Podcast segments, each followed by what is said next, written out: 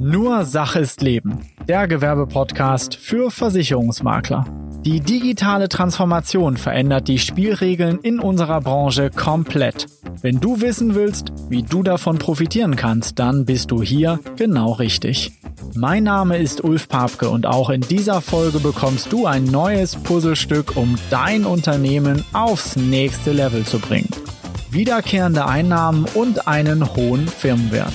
Gemeinsam bringen wir deinen Gewerbebestand in ungeahnte Höhen. Noch nie war dies einfacher als jetzt. Viel Spaß mit dieser Folge. Herzlich willkommen zu dieser Folge und heute wird es etwas IT-lastiger und du bekommst ein wichtiges fachliches Know-how für das Thema Betriebsarten. Heute geht es um die Betriebsarten und die Gruppen und die damit verbundenen Einstufungen bei Versicherern und warum du dir dieses Know-how unbedingt aneignen solltest, weil du damit deine Kunden besser weiterhelfen kannst. Wir werden klären heute, wie viele Betriebsarten es gibt und ja, was du dazu wissen musst. Und hier werde ich dir ein bisschen Erfahrung aus ja, tausenden von abgewickelten Anfragen, äh, Anträgen bei Bischur geben. Ich gebe dir Insights aber auch über die Entwicklung von Vergleichsrechnern und Anfrageplattformen. Also wie das eigentlich so entstanden ist historisch.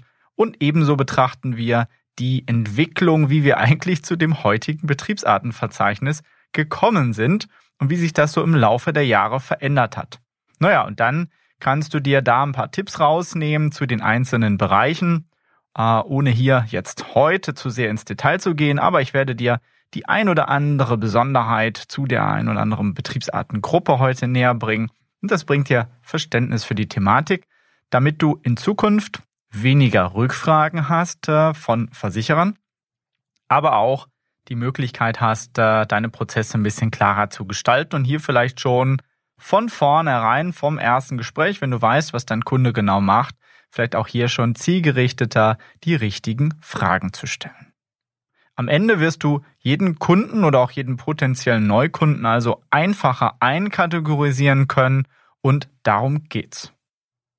Kommen wir zunächst einmal zur Historie. Wie hat sich das Ganze eigentlich entwickelt? Du weißt, du hast eine Betriebsart. In der Regel musst du pro Versicherungssparte die Betriebsart angeben. Und wie hat sich das so entwickelt? Jetzt muss man wissen, früher gab es das sogenannte Tarifbuch. Und in den Tarifbüchern, die dann da so gedruckt worden sind, noch ganz früher, da hast du letztendlich Tabellen gehabt. Tabellen äh, in 2D, also du hast eine einfache Liste.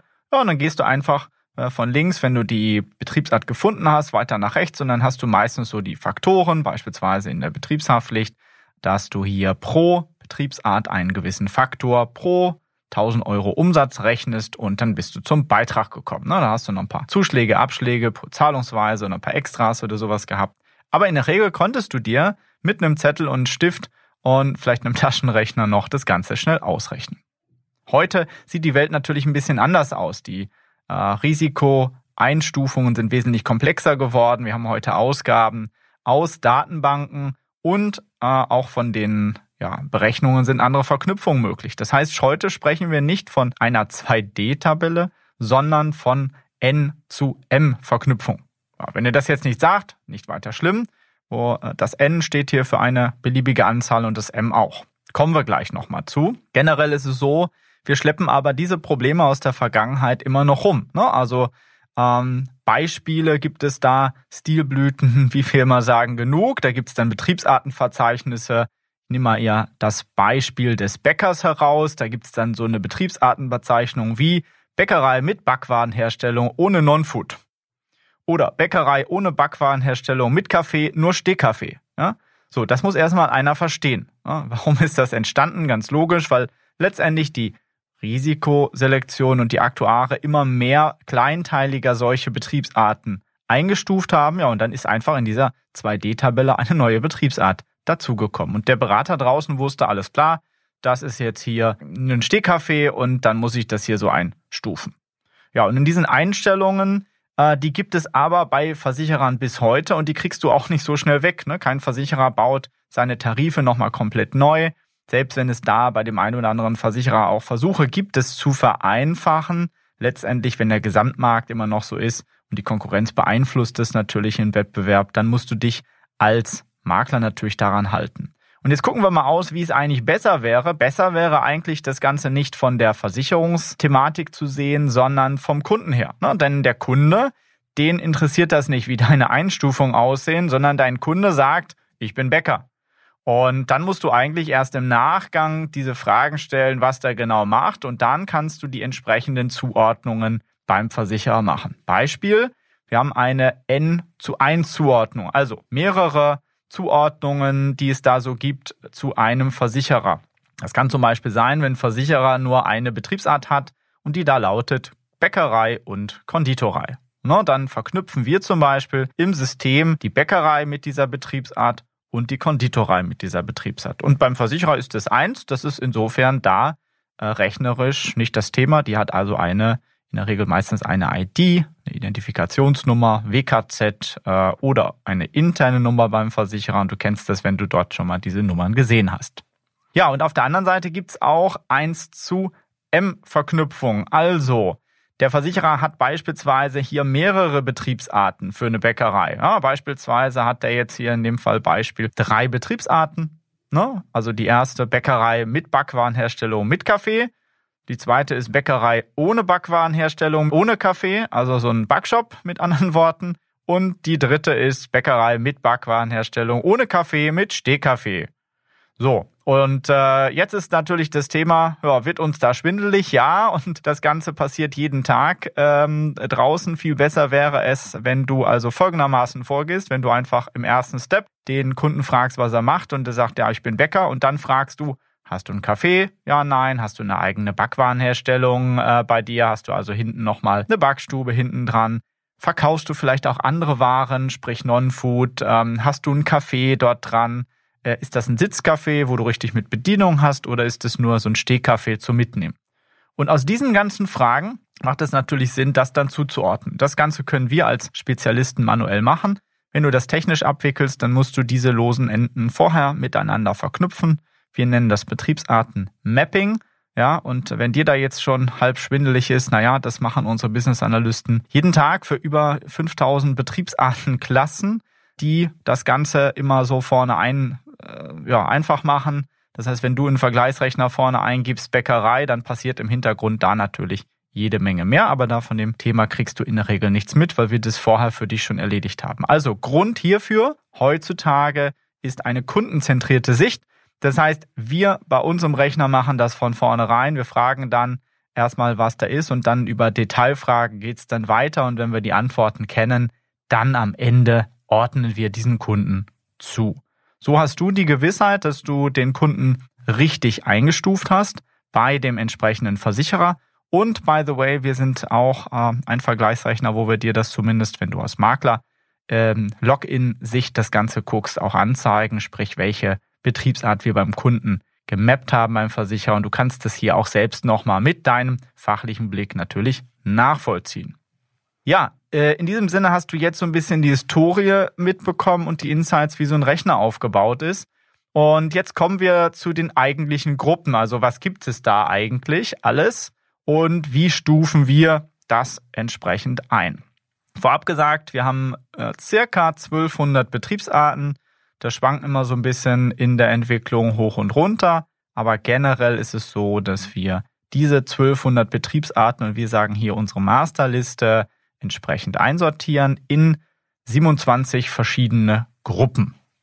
Ja, und lass uns jetzt mal einen kurzen Überblick machen. Wichtig ist, es ist nur ein Überblick über die Gruppen. Wir werden da heute nicht im Detail zu kommen in dieser Folge. Das Ziel heute ist, dass du einen Überblick bekommst, wie das so grob eingestuft ist. Na, sonst wären wir wahrscheinlich nach zwei Stunden immer noch hier.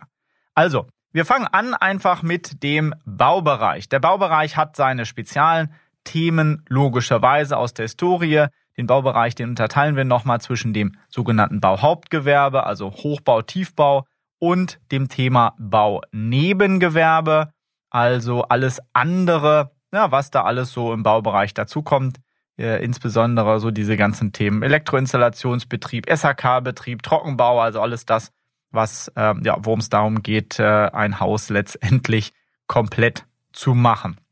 Dieser Baubereich hat logischerweise äh, seine Besonderheiten, deswegen wird er eingestuft. Äh, Gerade hier sei nochmal erwähnt das Thema Arbeiten auf fremden Grundstücken und, und, und. Also da ist äh, logischerweise eine eigene Einstufung notwendig und die meisten Versicherer haben auch die Baubranche in eigenen entsprechenden Tarifen oder Tarifgruppen einsortiert. Deswegen trennt man das meistens immer. Als nächste Gruppe haben wir das Handwerk. Das Handwerk unterteilt sich äh, bei uns auch in verschiedene Untergruppen. Es gibt äh, hier, wie wir immer sagen, den Handwerk ohne Bau. Ja, weil das andere ist der Baubereich, das sogenannte Bauhandwerk. Deswegen hier Handwerk ohne Bau. Und hier unterscheiden wir zwischen Mitproduktion und ohne Produktion. Produktion, das sind Themen wie zum Beispiel der Schornsteinfeger, die orthopädische Werkstatt, also diejenigen, die jetzt nichts entsprechend herstellen und danach verkaufen, wie zum Beispiel ähm, ja, den, der Goldschmied, die Tischlerei, Fahrstuhlbau, also da sind verschiedene Betriebsarten drin, die entweder hierzu gehören oder zur nächsten Gruppe zum produzierenden Gewerbe. Ne? Da haben wir auch nochmal äh, die Gruppe, äh, wie zum Beispiel Maschinen- und Anlagenbau drin oder normales produzierendes Gewerbe, was weiß ich, ein Abfüllbetrieb, äh, Süßwarenherstellung könnte das sein, aber auch so das Thema Metallbau, wenn es da um irgendwelche Schrauben geht oder ähnliches. Ja, du merkst, diese Grenzen sind nicht immer so eindeutig und da gibt's durchaus Überschneidungen. Ich komme da gleich nochmal zu, weil ja, der Versicherer oder die Versicherungsbranche hat hier einfach keinen einheitlichen Standard. Wir versuchen das so halbwegs zu sortieren. Äh, die Abgrenzungen sind hier aber nicht eindeutig zu treffen. Als nächstes haben wir das Thema Kfz. Der Kfz-Bereich hat so ein bisschen seine eigenen Regeln. Ich komme da gleich nochmal zu im Anschluss, was du hier bei diesen Themen berücksichtigen musst, speziell für das Thema ja, Multi-Risk-Policen. Kfz unterteilen wir zwischen Kfz-Handel, Handwerk, da gehört dann die klassische Kfz-Werkstatt dazu, Kfz-Lackiererei, Kfz-Handel und so weiter. Und der Bereich Kfz-Dienstleistung. Unter Kfz-Dienstleistung kommen dann sowas wie so eine ähm, ja, Aufbereitung, Pflege, Autowaschanlage und sonstige Themen. Dann haben wir den großen Bereich der Dienstleister. Und hierzu gehört zum Beispiel ja, die ganzen kleinen Selbstständigen in der Regel, so ein Fingernagelstudio, Kosmetikstudio, ein Tätowierer und Piercer, äh, aber auch ein Bestattungsinstitut oder ein Hausmeisterservice. Also alle diejenigen, die jetzt nicht im Handwerk sind, nicht im Baubereich, sondern so ganz normale Dienstleistungstätigkeiten. Nah dran ist da zum Beispiel auch der Trainer und Lehrer. Das sind nochmal eigene Themen, wie zum Beispiel ein Tanzlehrer, ein Sportlehrer, Trainer und ähnliches. Dann haben wir als nächste große Obergruppe alle Heilberufe. Auch die Heilberufe haben immer so ihre Besonderheiten und die unterteilen sich einmal natürlich in die ganz normalen medizinischen Heilberufe, sprich Ärzte. Ne, also hier haben wir bei den Ärzten Besonderheiten. Ich glaube, wir werden bestimmt auch dazu nochmal eine Sonderfolge machen, wie das so eingestuft ist. Und zwar zum Thema Arzt, ähm, wie ist der Allgemeinmediziner, aber hier fällt auch ein Chirurg dazu oder eine Radiologiepraxis. Ja, und dann haben wir als Nebenbereich, das äh, sagt schon der Name, der Heilneben, äh, die Heilnebenbranche. Und da fallen dann so Themen drunter wie der Logopäde, auch ein Heilpraktiker oder die Ernährungsberatung. Der nächste große Punkt, die Gastronomie oder auch Hotellerie, Event, also all solche Themen gehören dort mit rein. Ne? Die Gaststätte, Hotel oder auch eine Shisha-Bar, ja, auch immer in letzter Zeit beliebt, äh, weil die Sachen neu sind. Äh, auch das kann man relativ schnell einfach über einen Vergleichsrechner in einfachen Standardrisiken klären. Ähm, dann haben wir das Thema Unterhaltungsgastronomie, das hängt damit dran. Sportcenter, das ist so ein bisschen eine Besonderheit, also Fitnessstudios, Bowlingcenter und solche Thematiken. Und damit haben wir den Bereich eigentlich auch schon abgehandelt. Ähm, ja, schöne Überleitung, schönes Stichwort. Wir sind nämlich beim Handel. Ja, nächste Gruppe Handel unterteilt sich auch nochmal so in zwei Unterbereiche. Wir haben einmal den Allgemeinhandel und dazu zählen dann so Lebensmittelhandel, Fahrradhandel, Matratzenhandel und auch ähm, ja als Sondergruppe Handel im Bereich Bau. Ne? Also alles, was jetzt äh, in dem Bereich ist, äh, ein Küchenstudium, Beleuchtungskörperhandel, Elektrowarenhandel. Warum unterscheidet sich das? Ganz einfach. Zum einen ist es so, dass du hier immer Unterscheidungen im Handel hast zwischen Einzelhandel und Großhandel. Das sind logischerweise unterschiedliche Risiken. Und auf der anderen Seite gerade in dem Bereich Handel, Bau, die haben immer logischerweise, wenn du ein Küchenstudio hast, meistens auch angeschlossen das Thema Installation. Also insofern auch dort natürlich andere Risiken. Wenn du die Dinge auch noch einbaust, dann hast du ein höheres Risiko, als wenn du die äh, Sachen letztendlich nur handelst und verkaufst. Ja, als nächsten großen Bereich haben wir die Freiberufler. und hier auch verschiedene Untergruppen bei den Freiberuflern, die freien Berufe logischerweise, alles das, was so reinfällt, ein Unternehmensberater äh, etc. pp, die wir dort haben. Dann haben wir den großen Bereich der Architekten und den großen Bereich der Ingenieure. Das ist manchmal fließend, ja, aber du kannst einen Architekten haben, der irgendwas baut. Du kannst aber auch einen Ingenieur haben, der nur irgendwas plant. Ja, gerade wenn es da um Zuliefererthemen geht oder sowas im Anlagenbau, dann sind da natürlich auch die Risiken entsprechend komplex. Dann hast du die klassischen Kammerberufe, Rechtsanwälte, Notare, Steuerberater oder auch Berufe wie zum Beispiel die Medienberufe und IT-Berufe. In der Regel hast du im Freiberuflerbereich immer das Thema Vermögensschäden, Vermögensschaden, Risiken. Das heißt, hier reden wir meistens im Haftpflichtbereich erstens über die Vermögensschadenhaftpflicht und dann erst über die Betriebshaftpflicht und nicht andersherum. Aber das sind Themen, die dir auch hier beispielsweise moderne Systeme wie bei uns im Bport das Ganze schon anzeigen und dir signalisieren, welche Sparten du am besten absichern musst. Äh, ansonsten einfach hier nochmal nachgucken, äh, was dort wichtig ist. Und dann haben wir so Sonderbereiche. Äh, ein großer Sonderbereich ist äh, das Thema Landwirtschaft. Landwirtschaft äh, hat in dem Bereich seine eigenen Gesetze. Kommen wir gleich nochmal zu. Auch hier gibt es Multi-Risk-Policen. Dann haben wir so diese ganze Transportbranche, ähm, Speditionen, aber auch das Thema ganz normale Frachtführer, die jetzt entsprechend Fracht transportieren. Dann haben wir natürlich auch nochmal die ganze, ganzen Vereine. Ja, es gibt, äh, glaube ich, keine Ahnung, zigtausend Vereine in Deutschland, die auch eigenen Absicherungsbedarf haben und Schulen oder sonstige kommunale Einrichtungen. Ja.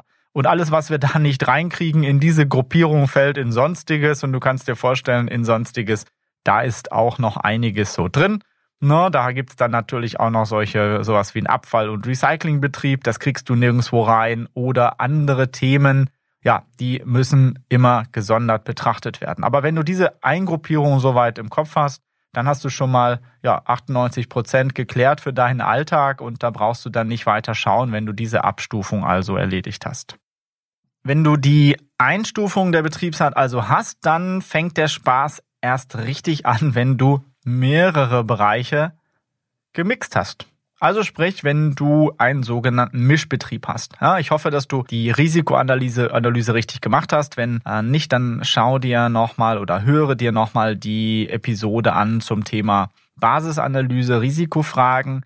Denn es ist ganz wichtig, dass du zu Anfang ein Verständnis dafür entwickelst und ein Gespür, warum der Versicherer so viele Dinge wissen will, weil dann fragst du auch nochmal zielgerichteter bei deinem Kunden entsprechend nach. Beispiel Handwerk. Stell dir vor, du hast einen Dachdeckerbetrieb vor dir und denkst dir, ach, das ist ein Dachdecker. Einfach, den stufe ich als Dachdecker ein und fertig. Wenn du aber die Risikoanalyse richtig gemacht hast und dem Kunden zu Anfang das richtig abgefragt hast, in der Tätigkeitsbeschreibung, vielleicht die Webseite geguckt. Wie gesagt, ich gebe da Tipps in der Folge zum Thema Basisanalyse. Dann sagt dir der vielleicht, na, ich habe ja vor fünf Jahren mal angefangen, weil ich einen guten Draht habe zu so einem Dachziegelhersteller in Osteuropa und ich verkaufe die hier in Deutschland einfach mit. Ja, das hat so angefangen, ich habe die an Kollegen hier weiterverkauft und an Endkunden und mittlerweile mache ich da 250.000 Euro Umsatz nebenbei mit so einem kleinen Handelsbetrieb. Ja, und du denkst dir so, Achtung, das ist jetzt nochmal ein Mischgewerbe, das heißt, der ist nicht ein reiner Dachdecker, sondern der ist auch noch im Baustoffhandel tätig. Also all diese Punkte sorgen dann natürlich für Probleme, weil solche Mischtypen, die kriegst du in keinen Rechner mehr rein. Das musst du dann individuell anfragen. Auch gibt es Betriebsarten, die für Multirisk nun mal eher gemacht sind. Das sind zum einen die Bereiche Landwirtschaft, ne? da hast du vielfach so Kombinationen, die dort üblich sind, aber auch im Bereich Kfz, Handel, Handwerk. Denn hier ist es so, dass du in der Regel mit einer sogenannten Autoauspolice oder Police für Kfz-Handel, Handwerk halt alle Punkte abhandelst, also von den roten Nummern bis hin zur Betriebshaftpflicht, aber auch so Inhaltsthemen inklusive Obhutschäden und so weiter und so fort. Ja, und dann gibt es natürlich nochmal so Sonderrisiken, hatte ich vorhin angesprochen, die du auch nirgendwo reinbekommst. Worin hilft dir das? Ganz einfach, das ist eine Einschätzung für deine Beratung. Du kannst hier besser einschätzen, in welche Gruppe der dein Kunde jetzt reingehört und wie gesagt pro Gruppe musst du dann nochmal einheitlicher nachfragen. Zum Thema Einheit, ja, Es gibt keinen einheitlichen Standard bei den Versicherern. Insofern ist der Umgang immer bei dem von Versicherer von Versicherer unterschiedlich. Es gibt beispielsweise ja, IT-Firmen, die werden manchmal zu den freien Berufen gezählt und manchmal eher zu der Betriebshaftpflicht zugeordnet. Ähm, das sind ganz komische Entwicklungen, die da teilweise von Versicherer zu Versicherer sind. Das hängt stark von der Tarifhistorie des Versicherers ab, wie der damit umgeht. Manchmal macht es für einen Versicherer beispielsweise Sinn, eine neue Betriebsart. Wenn du guckst beispielsweise IT-Berufe, ja, da hat sich vor 30 Jahren keiner Gedanken gemacht über die Absicherung. Und heute sieht die Welt da natürlich komplett anders aus und dann dockt man das so historisch gesehen an verschiedene Sachen an. Ja, wenn man heute auf der grünen Wiese einen Versicherer baut, dann würde man das wahrscheinlich anders machen. Und das sind so Gründe dafür, dass ein Versicherer das unterschiedlich einstuft. Das heißt, wenn du beispielsweise das ganze ja, Thema VSH ähm, beispielsweise, also Vermögensschadenhaftpflicht an einen Versicherer sendet, dann macht der eine Versicherer das über die Abteilung und der andere über eine ganz andere. Und das ähm, verwundert einen dann vielleicht manchmal, manchmal kriegt man es auch gar nicht mit. Aber das sorgt dafür, oder der Hintergrund ist, ist, ist wie gesagt diese historische Geschichte. Also grundsätzlich solltest du das immer im Auge behalten. Es gibt keinen einheitlichen Weg. Entscheidend ist, dass du also hier auch, wenn du eine individuelle Anfrage an den Versicherer sendest, jetzt nicht nur die Betriebsarten reinpackst, sondern wenn möglich auch eine genaue Tätigkeitsbeschreibung. Also sprich hier einfach zu notieren, was der Kunde genau tut. Letztendlich geht es darum, die Wirklichkeit möglichst detailgereich äh, abzubilden und eine kundenzentrierte Sicht zu haben. Das ist zumindest unsere Ansicht, weil es nützt nichts, dass wir das jetzt aus Sicht der Versicherungsbranche sehen, sondern unsere Aufgabe ist es, das mit Kundenbrille zu sehen und du solltest diesen Weg meines Erachtens genauso gehen.